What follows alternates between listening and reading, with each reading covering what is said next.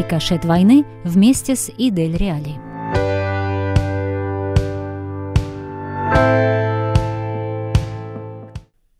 Добрый день, вы слушаете Идель Реали, серию подкастов «Рикошет войны». В этой серии мы говорим о том, как сказывается война в Украине на Поволжье.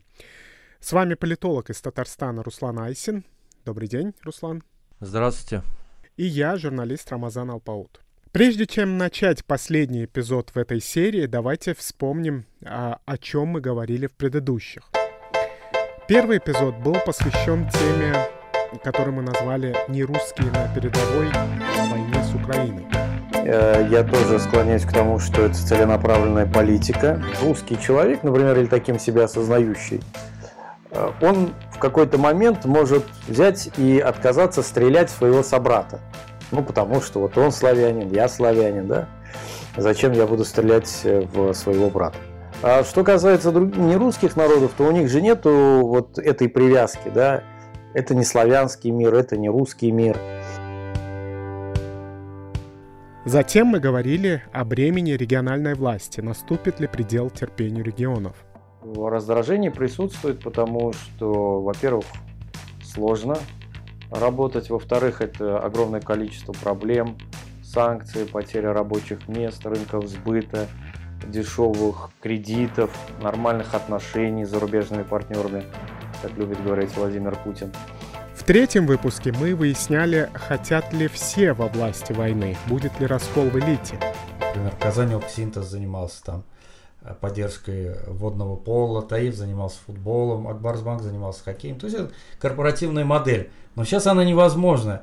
И вот это вот э, корпорации, они не сами сдуваются только, они еще как бы оттряхивают от себя вот эти вот отрасли, которые они патронировали. Это означает, что это ударяет и по социальной сфере очень серьезно. Ну и, конечно, об экономических последствиях войны. Э, эпизод, в котором мы говорили об этом, назывался «Фиктивная экономика. Рисует ли власти нужные цифры?». Я, в принципе, не исключаю, что и в этом году у них может быть очень хорошо. Но за счет чего? За счет того, что есть э, военно-оборонные заказы, а и в Нижнем Новгороде, в Самаре, например, э, очень большие оборонные предприятия.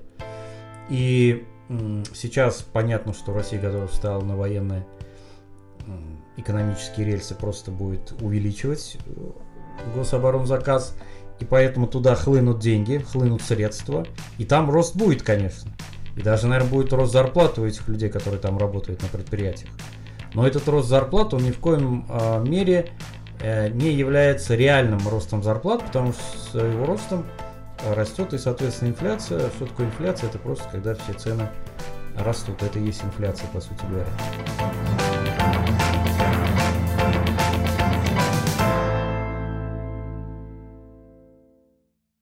Ну а сегодня мы будем говорить о зачистке от альтернативных. Временно или навсегда.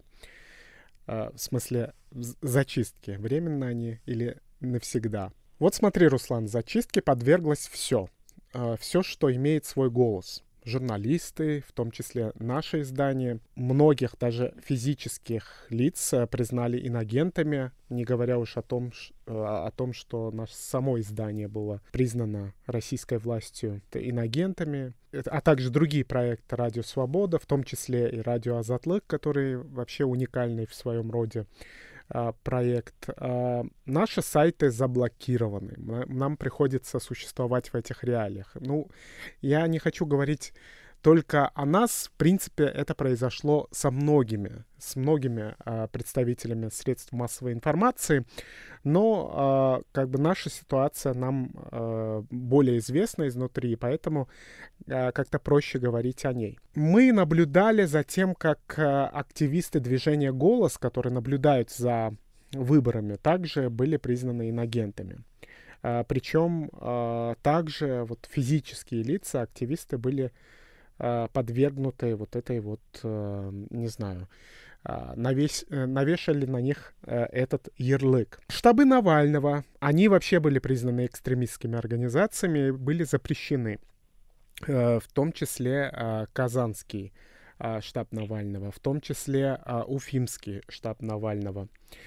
Но власти не ограничились э, какими-то э, гражданскими организациями, гражданскими в том плане, что без связи с какой-то этнической группой, э, когда мы говорим о Поволжье, мы не можем э, э, не говорить о том, что есть этнический фактор. Э, так вот свободный Дель Руал, э, общественная площадка, которая выступает э, за э, права народов, э, собственно, региона Поволжья, э, эта организация также была признана э, нежелательной организацией. В Татарстане и Башкортостане, правда, в Башкортостане это произошло до войны, в Татарстане это произошло буквально э, недавно. Я имею в виду организацию Башкорт и э, ст- старейшую организацию э, татар в тот, э, значит, э, их также признали экстремистскими и их тоже запретили. Я мог бы продолжить этот список, но полагаю, что наши слушатели в курсе того, что происходит в наших регионах. Ну, в принципе, я как бы задал тон некий а, и направление нашей дискуссии. Да? Как ты думаешь, в чем логика власти, которая все это зачистила? Ну, во-первых, это логика слабой власти, потому что известно, что власть, которая не уверена в себе, она э, пытается зачистить всех тех, кто, по ее мнению, является альтернативой ее собственной власти. Ну, в России вообще так повелось, что власть вообще всеядна, всеохватна, всетотальна. Она признает только себя, потому что в России как таковой не сложилась нации, я имею в виду политической. То, что называется российской нацией, это непонятный какой-то симулятор.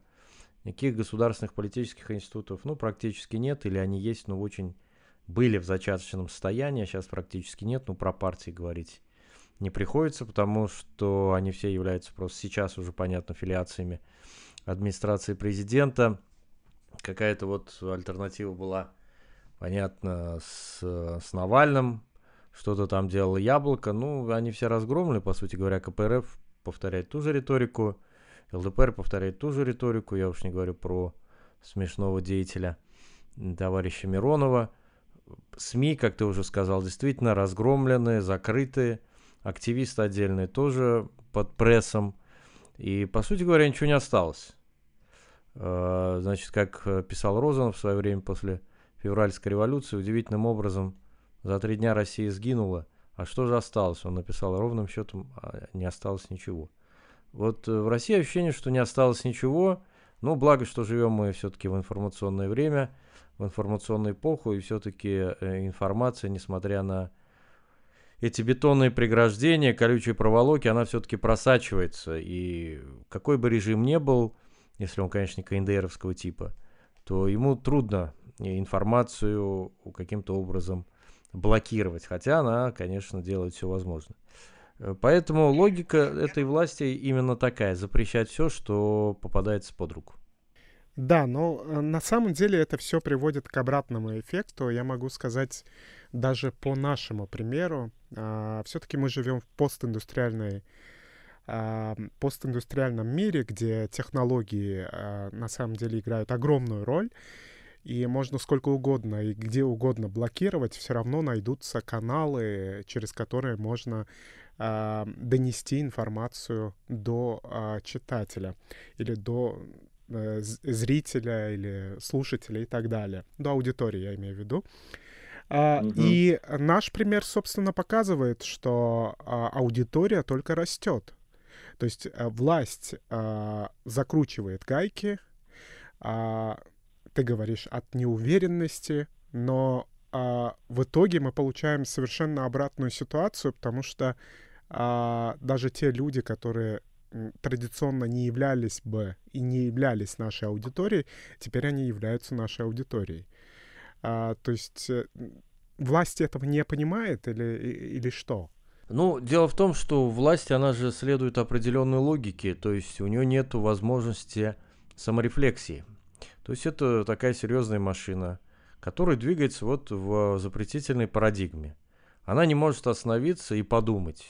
Хотя такая возможность у нее была, с вот этой рокировкой с Медведем, а в остальном она двигается вот в заданном алгоритме, а, тем более, что во власти находятся чекисты, они так вообще просто все видят в режиме спецоперации, и они просто этого не понимают. Вот э, я более чем убежден, что когда они видят эти цифры, они думают, что значит, это или там рисованное. Ну, Путин-то вообще все считает, что все подстраивают американцы – это американцы, значит, и проклятый Запад россиян кормит всякими нехорошими делами в виде демократии, выборов и всего остального. Конечно, запретный плод э, сладок здесь и говорить не приходится. В общем-то, они действуют э, так, как ровным счетом э, двигались все империи, э, которые э, в своем конце, в своем крахе просто сделали все ошибки, которые необходимо было сделать. Вот Россия нынешняя, я имею в виду путинская, делает все ровным счетом все те же ошибки, которые необходимо сделать, чтобы его система рухнула. Объявила войну, закрутила гайки, сломала систему выборов, закрыла каналы обратной связи, вот, э, просто, так сказать, взрастила собственную вот эту вот элиту, сейчас пытается просто передать власть по наследству. Поэтому здесь я думаю, что это не первый и не последний раз, но и, иной вопрос, что э, мы, я имею в виду там, граждане Российской Федерации и наши предки, они привыкли жить в режиме такого экзистенциального сталкивания с системой, с властью, да? То есть мы всегда смотрим на власть или как на обожение, или как на врага. То есть в России никогда не было отношений народа с властью как там, равноправного. Или, как говорил Путин э, на заре своей власти, президентство, значит, я нанятый менеджер. Ну вот пойди кого-нибудь спроси, ну, ты менеджер там, он скажет, да ты что, я, я власть, я вообще все, а вы никто. И поэтому это же все проецируется. Поэтому я думаю, что действительно, как ты сказал, Россия должна пройти очень серьезный путь модернизации Э, модернизации технологической, политической и внутренней, конечно, модернизации сознания необходимо просто выбить. Ну, как говорил э, Чехов, нужно выдавливать из себя по капле раба.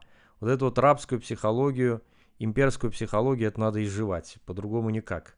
Потому что дело даже не в, не в Путине, потому что придет после Путина другой, но он будет играть на тех же чувствах людей, э, на ресентимане, Э, на обиде, на страхе, на ненависти. Да, я Мы правильно понимаю, что видим.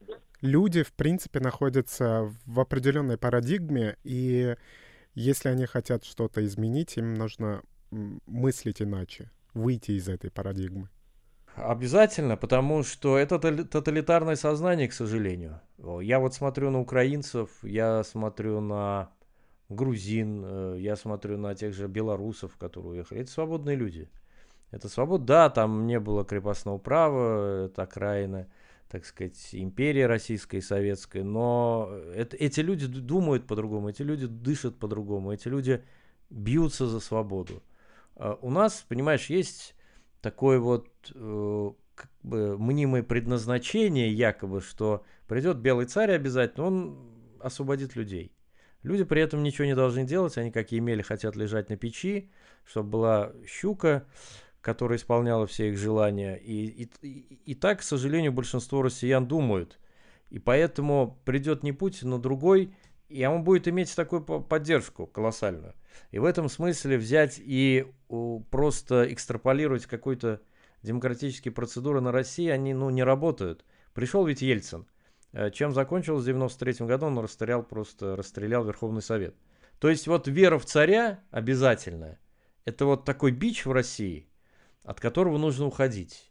И поэтому я думаю, что и федерализм, и местное самоуправление, и права народов – это то, что является защитным механизмом от э, тоталитаризма, потому что тоталитаризм – это унитаризм в чистом виде, это концентрация власти в, в одних руках.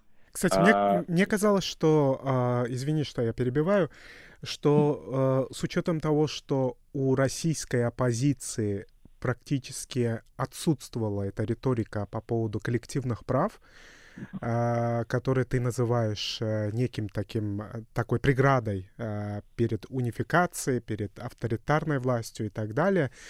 Мне кажется, да. что э, российская оппозиция, она этого не понимала и, может быть, даже не понимает сейчас, потому что мы не слышим очень громких э, голосов про коллективные права э, и про все эти вещи, про федерализм и так далее. Если а они и говорят про федерализм, они сводят это к какой-то бюджетной политике, но никак не к коллективным правам.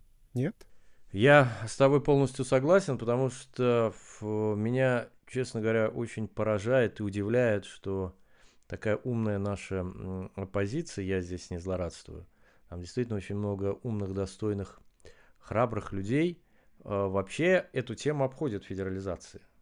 А некоторые просто наши звезды а, оппози- оппозиции, скажем так, я имею в виду Михаила Борисовича Ходорковского, и просто говорят, что ну федерализм, да, но республики ни к чему. Республики это архаика, республики это прошлый век, э, тот же, например, Пастухов, политолог, об этом же говорит. Меня поражает, как они, э, действительно, люди умные, собираются рассредотачивать власть, если она будет сконцентрироваться опять в этом так называемом федеральном центре, что вообще, по сути говоря, э, в федерализме само понятие центра оксюмарон, потому что федерализм подразумевает а, равенство всех – без э, особых прав, без особых привилегий, просто федеральные земли, там республики, областя, края, они часть полномочий делегируют некому федеральному правительству, и все. А в какой-то момент они могут его забрать. И без этого, ну, невозможно, потому что опять будет концентрация власти, опять придет маленький Наполеон и скажет, я поведу вас в светлое будущее, я знаю, как это сделать, и все закончится тем, чем заканчивалось э, э, в России всякая такая э, благая а, попытка там демократизировать, или как говорил Черномырдин, что у нас не строй КПСС получается. Да? Здесь то же самое. Ну, получится та же самая форма КПСС, та же самая э, унитаристская Россия. И поэтому я думаю, что здесь нам необходимо навязать, навязать людям, объяснить, я имею в виду прежде всего думающим людям, конечно, и объяснить, что без этого Россия демократизироваться не сможет. Не сможет, потому что она то и дело будет попадать в одну и ту же ловушку. Но, к примеру, страны Европы, ну, сейчас это страны, раньше это раздробленные какие-то территории, у них магдебургское право было уже в XII веке. Право городов, право э, значит, маленьких общин – каких-то городских. А у нас это право появилось там, ну, в 19 веке, по сути говоря. Ну, при Екатерине, да, можно сказать, при Екатерине. То есть мы на столетие а, опаздываем, на столетие. Если посмотреть наиболее развитые страны, то это федералистские страны. Это Канада, Соединенные Штаты, Германия, там, та же Бельгия, та же э, Голландия и так далее. Но мы хотим идти путем Китая, да, путем КНДР, видимо, вот, э, ну, я просто упомянул, что самая большая демократия в мире, ну, как бы к ней не относились, это Индия. Это тоже э, федералистская страна, федералистское государство. Она понимает, что миллиард с лишним людей, разных людей, просто, которые не понимают друг друга даже на языках, э, унитаризировать, но это просто обречь страну на гибель. А у нас это самое происходит. Россия, которая предъявляет Украине права на то, что там ущемляется русский язык, ну, просто в упор не видят то, что происходит в России. Когда права народов, э, их языки, их система образования просто изничтожены на корню. А попробуй об этом сказать, тут же масса всяких э, специальных э, статей в Уголовном кодексе есть, да. Ярлыков, конечно. Да, если вот э, связать эти две вещи, которые мы э, обсудили, э, вопрос зачисток и в то же время централизации власти. Мне кажется, что э, здесь есть такая э, очень тесная связь. Э, например, то, что все эти зачистки, по большому счету, по крайней мере, это так выглядело, э, что все эти запретительные меры, они принимались не регионами, а э, федеральным центром. То есть даже тогда, когда э, запрещали в ТОЦ, все это выглядело так, как будто особенно учитывая весь бэкграунд за последние годы, как э, наезд на язык, наезд на э, символы федерализма, как президент Татарстана и так далее.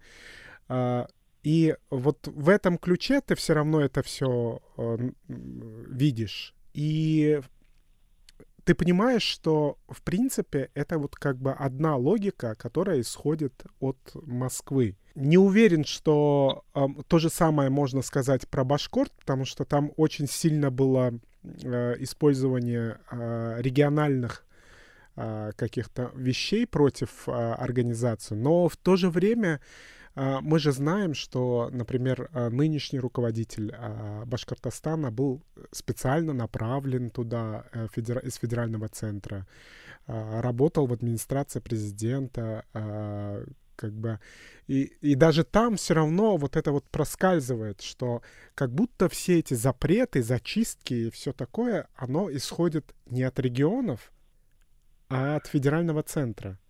У тебя есть такое ощущение? Ну, конечно, я более чем убежден в этом. Они просто сознательно руками э, региональных лидеров, региона, региональных элит делают э, то, что да, и делают, в общем-то, да, запрещают организации, запрещают язык, запрещают образование на национальном языке, запрещают, ну, в общем-то, нормальное функционирование самих республик, э, конституционное. Потому что по Конституции республики в составе Российской Федерации являются государствами. Ну попробуй скажи, что Республика Татарстан и Республика Башкортостан являются государством, это прямой призыв к сепаратизму. Но, Хотя но... это написано в Конституции Российской Федерации. Написано в Конституции, Даже да. в той покоцанной, Поэтому... которая осталась после вот этих всех э, поправок. Да, они ее не, не э, взялись э, коцать, потому что это базовые статьи Конституции, где процедура должна была быть более сложной, а они решали такая, такую более а, быструю задачу, как им казалось, это пролонгировать Путина во власти необходимо было. Вот. Э, и, собственно говоря, поэтому они делают э, сейчас э, все руками этих самых регионалов. Но я более чем убежден, ну помнишь, как глава Чечни Рамзан Ахматович Кадыров, он же герой России, как и все его окружение, он же первый выступил за отмену Э, статуса президента республик. Да? Он сказал, что нам это не нужно, у меня есть один президент, и этого достаточно. Это руками президента, пожалуйста. Например, отмена преподавания национальных языков было высказано в Ешкарале, э, в республике Мариэл. Ну, тоже как бы формально, да, вот оттуда исходит инициатива. Э, то есть это вот, это путинская спецоперация. Путин действует именно так. Он чужими руками, чужими устами э, делает то, что он запланировал.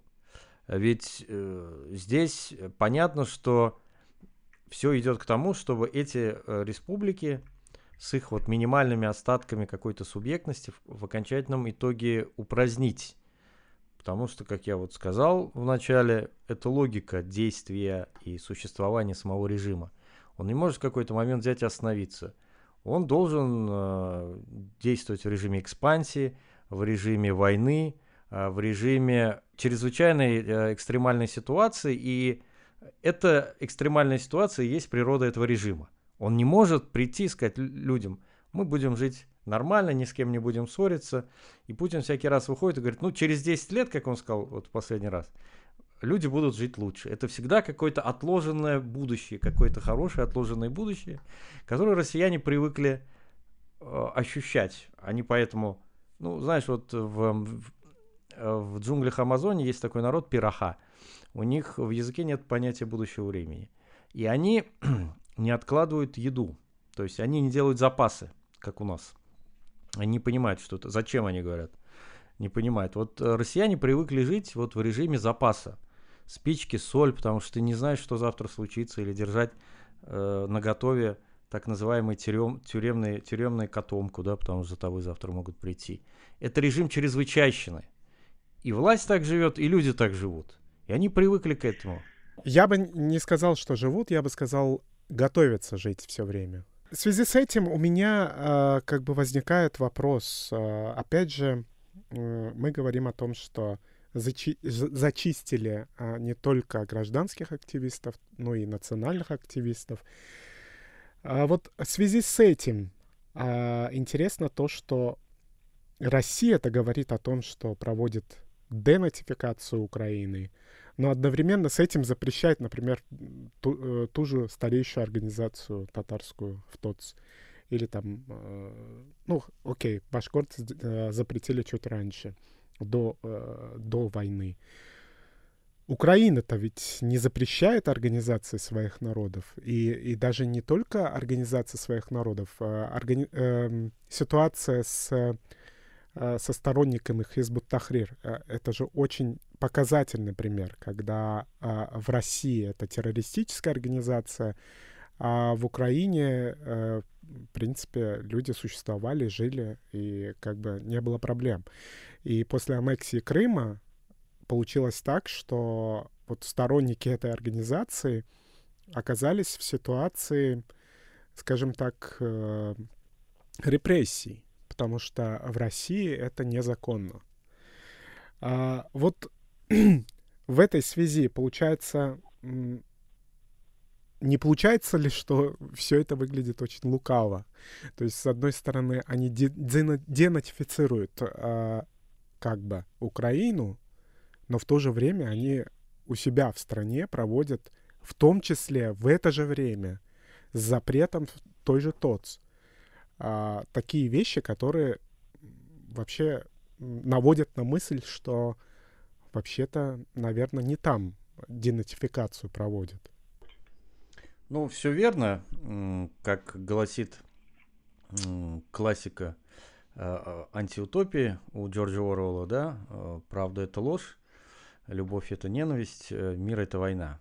Россия взяла этот тезис, три тезиса за основу и ее воплощает, называя в Украине режим и людей нацистами, фашистами, хотя сама, сама таковой является, по сути говоря, запрещает действительно организации здесь, но обвиняет Украину в том, что она при, ущемляет права народов, прежде всего русскоязычного населения, и э, ведет активную такую промывку мозгов относительно того, что там нацистский режим, который преследует людей, а как тут недавно сказала Захарова Мария, о том, что Россия это прям светоч демократии, что остальные страны нам завидуют. То есть вот тотальная ложь просто самая примитивная на самом деле. Но вот есть фраза, которую приписывают Геббельсу о том, что чем э, примитивнее, чем так вот наглее ложь, тем больше в нее верят массы. Потому что массы любят простые вещи, они реагируют на эмоции, э, факт-чекингом никто не занимается, это понятно, да, ну ладно, там журналисты, люди думающие, они как-то еще могут сверить. А простые люди, они клюют вот на эмоции, поэтому они сидят как на наркотике на Соловьеве и Скобеевой, вот, потому что им нужно поддерживать вот этот вот внутренний режим чрезвычайщины, да, э, экстремальщины внутренней. Им нужно объяснить для себя самих – Почему они находятся в такой плохой ситуации? Ну вот потому, что там э, бандеровцы, нацисты и так далее. Но никто не думает о том, почему же здесь происходит вот то, чем обвиняет э, Россия свои сопредельные э, страны, своих соседей. Большинство об этом не думает, и я думаю, что и не хочет особо думать, потому что это нужно выходить, выйти из зоны комфорта, а этим никто не хочет заниматься. Вот.